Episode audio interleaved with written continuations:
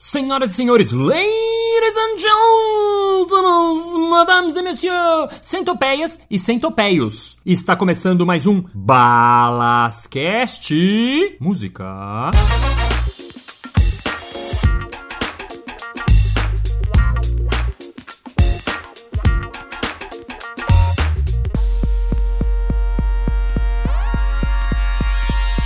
Olá, olá, olá! Seja novamente muito bem-vindo ao Balascast. É um prazer receber você aqui. Como eu contei lá atrás, para você que não ouviu, eu tô começando a contar as minhas histórias, coisas que aconteceram na minha carreira. E em breve, já esse mês, vou organizar as primeiras entrevistas. Então, se você tem ideia de alguém que possa ser entrevistado, alguém que você quer vir improvisando aqui nesse podcast, manda lá no grupo Balascast, manda no meu site ou manda do jeito que você quiser. Então, vamos continuar The Story of My Life.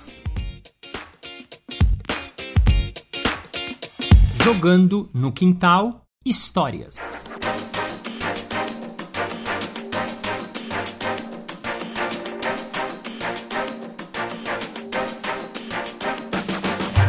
No episódio anterior eu contei da estreia do Jogando no Quintal, foi o primeiro espetáculo em 2002 e quando acabou a gente ficou muito feliz. Primeiro, quando acabava o espetáculo, como eram todos amigos, as pessoas não iam embora como vão embora depois de um show. As pessoas ficaram lá e a gente ficou conversando, elas ficaram dando feedback pra gente, as pessoas estavam muito encantadas. Mesmo que elas tinham assistido um espetáculo que durou três horas, para lá de três horas um pouco ainda, porque era um espetáculo longo, tinha entrada, fogo de artifício, escolha dos times, capitães, os jogos, era tudo, tudo muito muito elástico e muito demorado. Ainda assim, era meia-noite, as pessoas ficaram lá e depois ainda tinha uma festinha que rolava. Então, quer dizer, o Jogando no Quintal, ele mais do que só um pequeno espetáculo, ele era uma experiência, assim, era um grande happening que acontecia naquele lugar. Quando acabou esse dia, nós nos reunimos e decidimos que a gente ia fazer isso mensalmente. Então definimos que todo primeiro sábado do mês iria acontecer o Jogando no Quintal. Assim foram alguns meses e sempre lotava, mas de uma maneira que ficava insuportável, porque como era muito pequeno o lugar,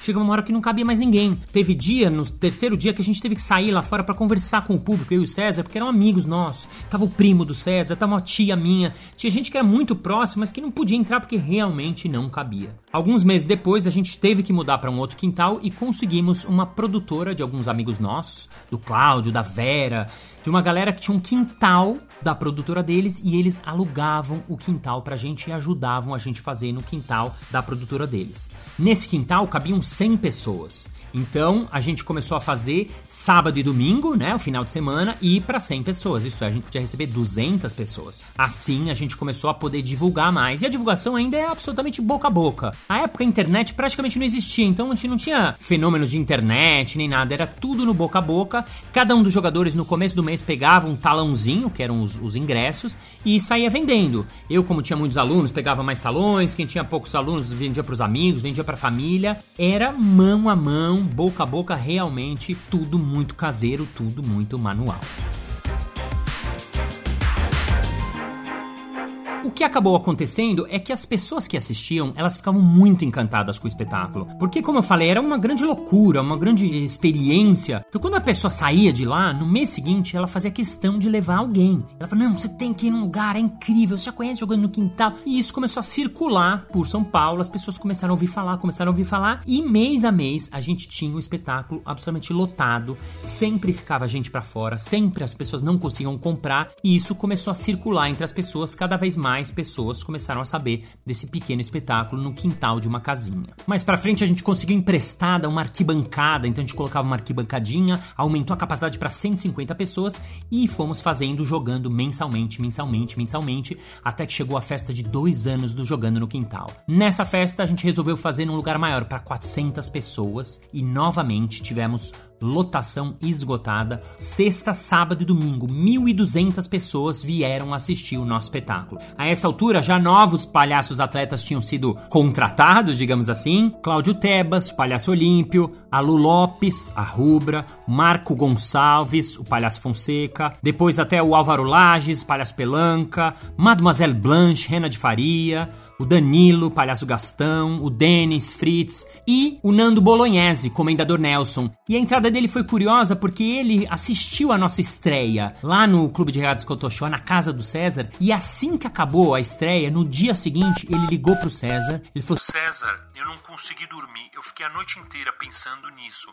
Eu quero fazer isso. Eu quero fazer esse espetáculo. Eu preciso fazer isso. Então, diante de um chamado desse, a gente chamou ele e ele também passou a integrar o elenco oficial do Jogando no Quintal.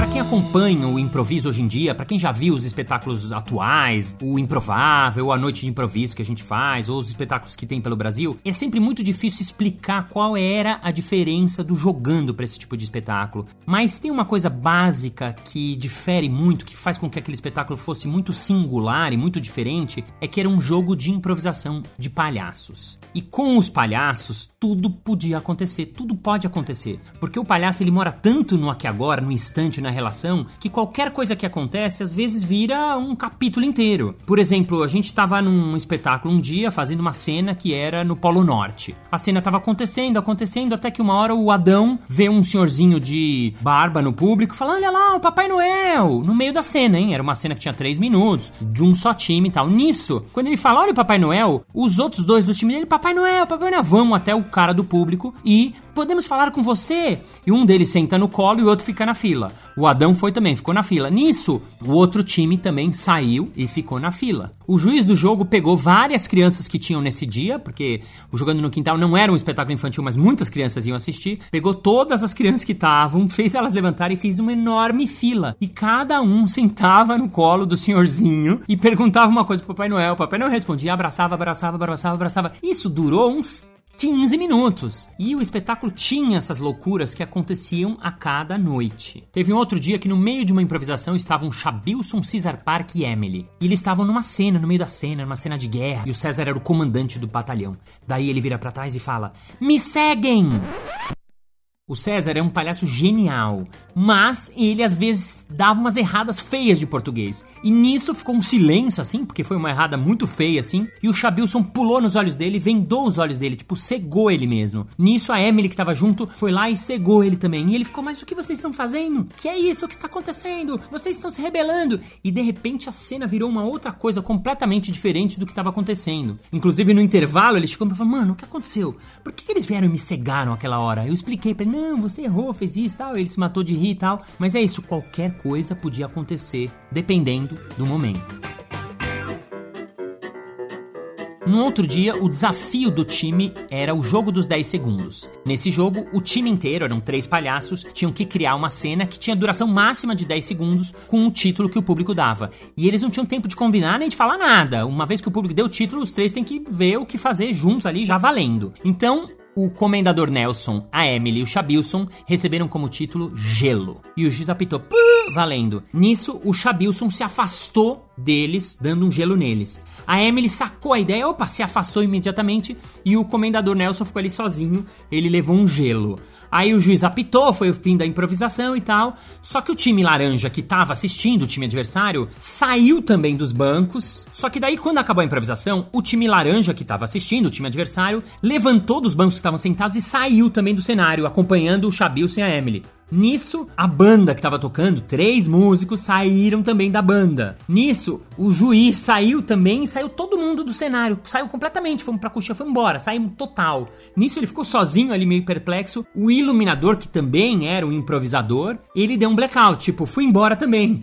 E ficou o comendador Nelson no blackout, sozinho ali. E aí o público começou a gritar o nome dele, comendador, comendador. Aí todo mundo veio, a luz voltou, todo mundo levantou ele, ficou super feliz. E nisso o tempo vai passando, vai passando, vai passando. Aí foi todo mundo voltando, aí na hora de voltar eu vi um, um cara no público que tava sentado, que era mais gordinho. Fui lá e sentei no colo dele. Aí o juiz, tá fazendo aí, João Grandão? Não, é que ele lembra meu puff. Ah, ah, meu também, meu também, meu também. Todos os jogadores vão lá, sentam no cara. Quer dizer, o jogando tinha essas loucuras que aconteciam e ninguém sabia onde ia terminar. Como era o público que escolhia os títulos, no começo a gente recebia os títulos mais clichês, por exemplo, amor, futebol, política, ou títulos de sacanagem, que o público sempre adora dar uma sugestão de coisa de sacanagem. Sauna gay, vibrador. A gente explicava que o cara podia dar qualquer título, qualquer palavra, qualquer coisa que viesse à cabeça dele. Então, alguns títulos que eu lembro: Lagartixa com cãibra, Reflorestamento aquático, Eu era só luz,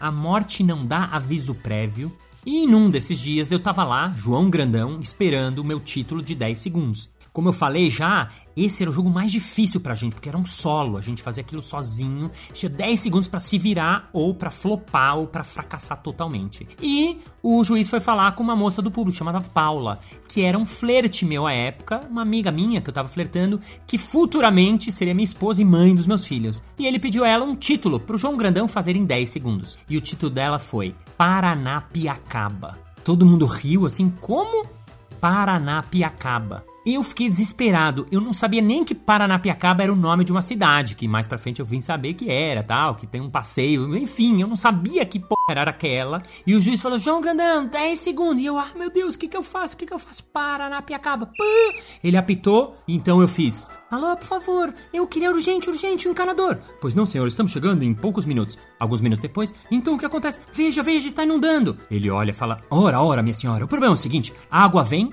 para na pia, acaba. Ah, yes! Consegui! Me safei! Palmas, viva!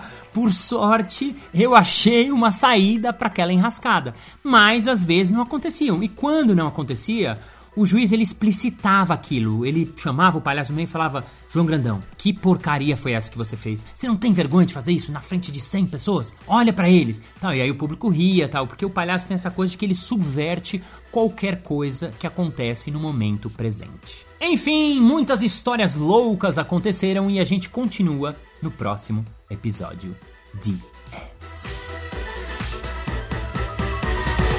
Muito bem, muito bem, muito bem. Chegamos ao final de mais um episódio. Ah, mas segunda-feira que vem tem mais. Êêê! Muito obrigado para você que tá mandando seus feedbacks pelo grupo Balascast, que é um grupo que a gente abriu no Facebook. Se você quiser entrar, é muito bem-vindo.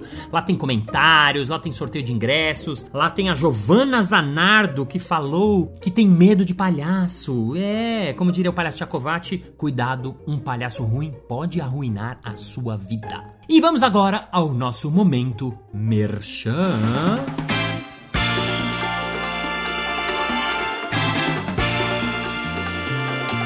Hola Marcio, yo soy director de recursos humanos de una empresa latinoamericana y quiero hacer un trabajo con el grupo que tengo. Es que tú puedes hacer un workshop con nosotros de improvisación y creatividad. É claro! É só você me chamar na sua empresa que eu faço um workshop com a galera, inclusive em espanhol, bem vagabundo, mas eu faço. marciobalas.com.br é isso aí, muito obrigado pela sua audiência, pela sua paciência, sapiência, pertinência, malemolência e todas as ênsias possíveis neste mundo. E lembre-se, viva cada dia como se fosse o último. Um dia você acerta. Thank you for your attention and happy new year's for you and Nova Sound 200 2017 and let's see how the Hudson River and all the stuff of the world for you and me and I love you bye bye A morte não dá aviso prévio